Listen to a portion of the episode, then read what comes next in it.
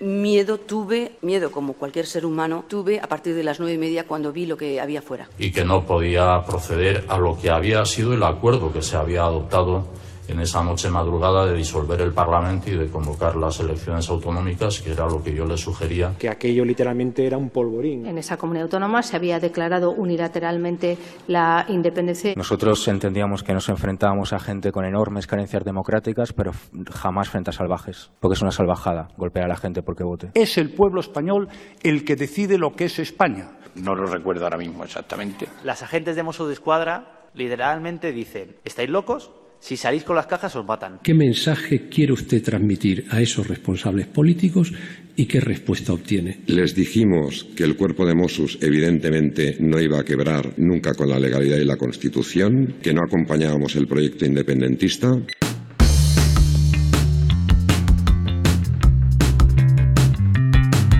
ABC Podcast. Juicio a los líderes del proceso. Capítulo 3. El intercambio de argumentos continuaba en el Tribunal Supremo y su eco se escuchaba de fondo en una España que seguía en funciones. Estamos en la primavera del año 2019 sin rastro del frío con el que empezó todo en el Alto Tribunal, donde 12 líderes secesionistas seguían siendo juzgados por el plan independentista ilegal. Luis Arechederra, redactor de Tribunales de ABC. La vista oral transcurría con relativa calma, dejando atrás el testimonio de los últimos testigos, las explicaciones de los peritos y el visionado de los vídeos del referéndum ilegal sobre las imágenes del 1 de octubre de 2017 dos perspectivas opuestas.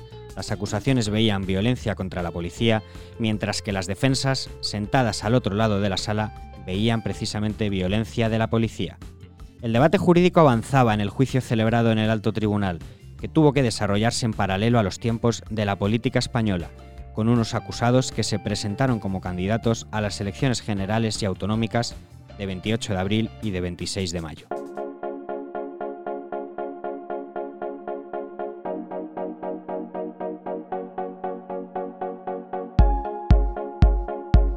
Esa tranquilidad con un cierto ambiente de familiaridad dentro del solemne Palacio Judicial, ubicado en la Plaza de la Villa de París en Madrid, anticipaba una tormenta. Lo que sucedió en Cataluña entre marzo del 2015 y octubre del 2017 es lo que en la terminología de Kelsen, ese ilustre jurista austríaco que tuvo que huir en los años 30 a Estados Unidos ante el auge del nazismo, se llama golpe de Estado. Fue un golpe de Estado que a juicio de Kelsen es ni más ni menos que la sustitución de un orden jurídico por otro por medios ilegales. El fiscal Javier Zaragoza abrió los informes finales, la fase del juicio en la que las acusaciones y las defensas expresan sus conclusiones, sus tesis después de la práctica de todas las pruebas.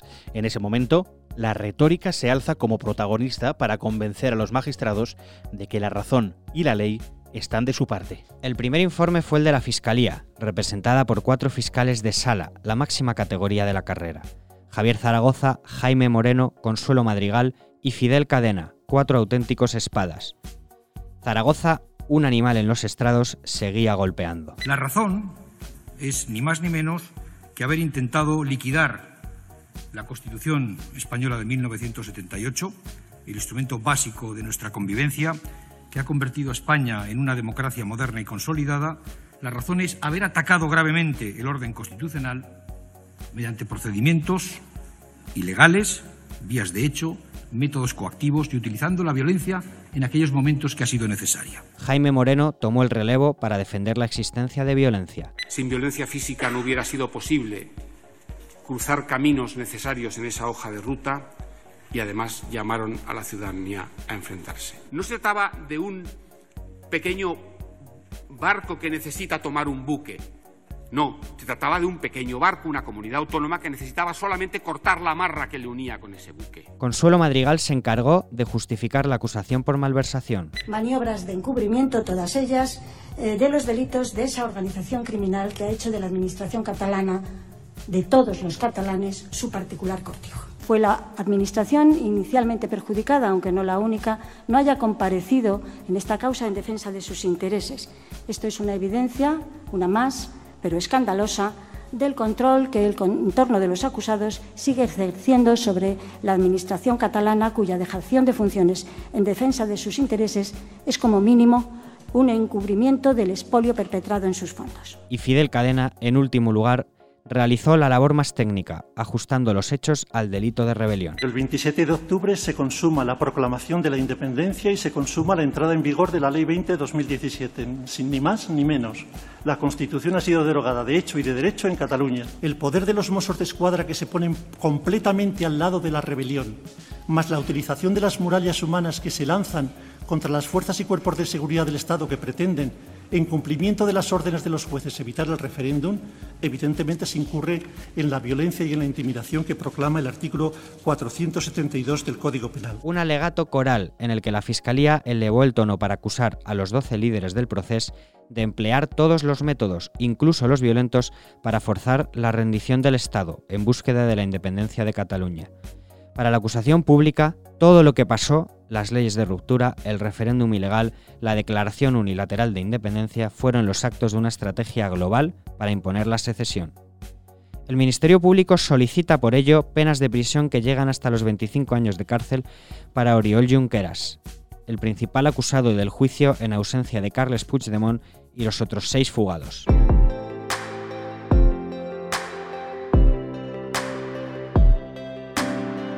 La abogacía del Estado, a través de Rosa María Seoane, que representa al Gobierno al depender del Ministerio de Justicia, se desmarcó de la Fiscalía y descartó la rebelión. Esta acusación defendió que los hechos encajan en el delito de sedición, que consiste en un alzamiento público y tumultuario para impedir el cumplimiento de las leyes o de las órdenes judiciales. No podemos considerar probado que realmente el elemento de la violencia, entendemos, como un medio comisivo eh, de mayor intensidad que el uso de la fuerza, uso de la violencia no ha sido uno de los elementos eh, estructurales del plan llevado a cabo por parte de los eh, acusados. En los acontecimientos acaecidos el día 1 de octubre hemos visto manifestaciones de la utilización de la fuerza como de la utilización de la, tratar de impedir eh, cualquiera de las finalidades fuera de las vías legales. Los abogados de Vox manifestaron que los acusados culminaron el golpe de Estado más sofisticado que se ha protagonizado en una sociedad moderna.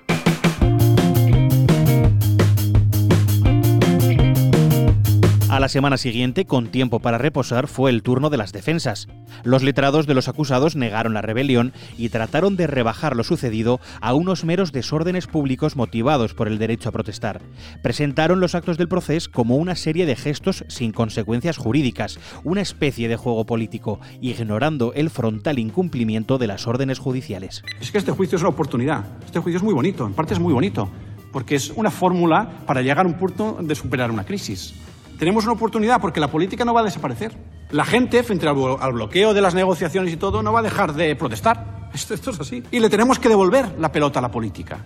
Yo creo que esto es una cosa interesante que puede hacer la sentencia. Como siempre, el abogado de Oriol Junqueras, Andreu Van den Einde, se centró en la denuncia política, olvidando que los jueces están sometidos al imperio de la ley. Jordi Pina, defensor de Jordi Sánchez, Jordi Turul y Josep Rull, se agarró a una argumentación parecida, tratando de restar importancia a lo que sucedió, y cuestionó que los hechos de septiembre y octubre de 2017 contengan la violencia que exige un delito tan grave como la rebelión. Que el 27 de octubre se proclamó la República y se proclamó la independencia y todo lo que quieras.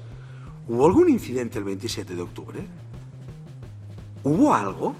Pues no, el 28 fuimos todos nuevamente, señores fiscales, a trabajar tranquilamente. La violencia para alcanzar la separación de una parte del territorio de un país, de ese, son escupitajos, un lanzamiento de una valla, tres piedras que caen sobre el estanco y algún discapacitado que lanza unas patadas contra unas personas que están en el suelo. ¿Esa es la violencia necesaria para doblegar al Estado? Javier Melero, abogado de Joaquín Form, mantuvo su librillo y optó por un alegato estrictamente jurídico. Para él, nada de lo que hicieron los líderes independentistas fue real, y acusó al gobierno de comprometer el prestigio de las fuerzas de seguridad del Estado, promoviendo la desconfianza en los mozos, a los que no dejó de defender. Y por tanto, desde numerosas instancias se ha planteado la posibilidad de bypasar al derecho penal para buscar la resolución del conflicto en otras instancias. Pero yo creo que hemos demostrado hasta ahora y demostraremos, y la demostración llegará hasta la sentencia, que desde su modestia práctica, desde su modestia operativa, el derecho penal está en condiciones de dar respuesta a cuanto aquí se ha planteado. El resto de abogados, como Marina Roch, Ana Bernaola u Olga Arderiu, respaldaron estos argumentos y defendieron la absolución de sus clientes. Los letrados solo aceptaban la desobediencia, un delito menor comparado con los demás, que no se castiga con penas de cárcel. Que el gobierno no efectuó ninguna declaración de independencia. No se arría la bandera, no se comunica nada al cuerpo diplomático, no se dictan decretos ni leyes de desarrollo y todo el mundo se adapta a la aplicación del artículo 155.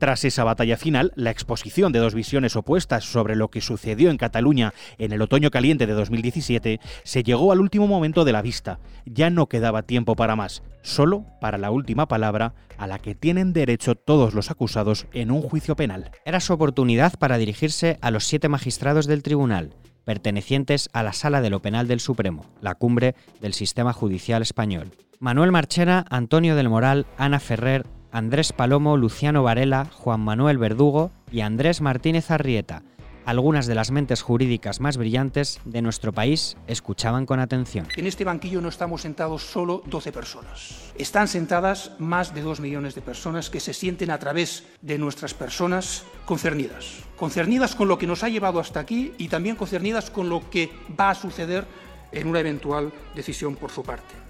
Y que esperan que esa decisión, que esta decisión sea valiente. Esas personas, repito, no van a cambiar su opinión o su forma de ver las cosas uh, en función de lo que ocurra. Creo, sinceramente, que lo mejor para todos, para Cataluña, para España, para Europa, para todos, sería devolver la cuestión al terreno de la política, de la buena política. No hay ningún tipo de arrepentimiento, que todo lo que hice lo volvería a hacer porque estoy convencido que es lo que tenía que hacer. Estamos en una causa colectiva y de la decisión de este tribunal lo que estoy convencido es que vamos a sacar todos una lección de lo que hace referencia a la lucha en pleno siglo XXI de ciudadanos que con toda la humildad del mundo, han decidido a no renunciar a que su país pueda decidir su futuro.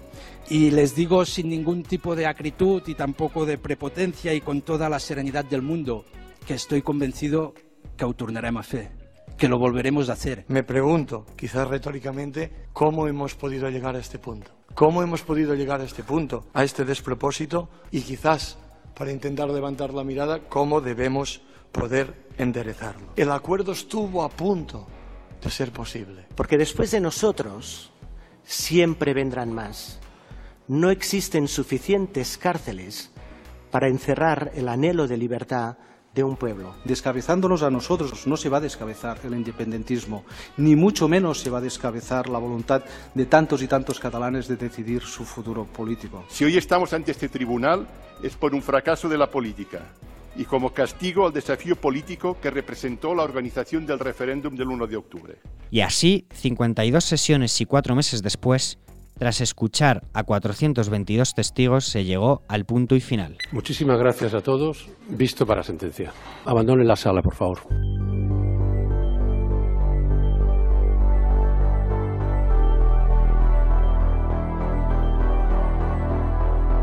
¿Nada fue lo que pareció como dicen los abogados defensores? ¿Fue un golpe de Estado que pudo romper la integridad de España por los cauces ilegales como argumenta la Fiscalía?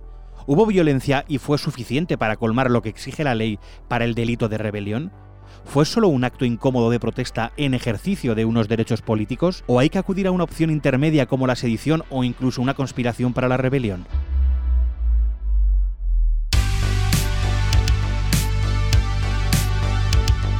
Todas las respuestas a tantas preguntas se resolverán con la sentencia, un fallo judicial que escribirá el desenlace de un capítulo de la historia de España.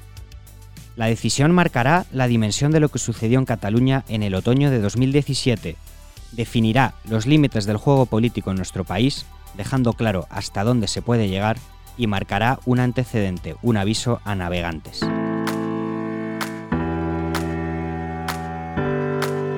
Después de cuatro meses escuchando lo que todas las partes tenían que decir, ahora los siete magistrados del tribunal, seis hombres y una mujer, tienen la palabra.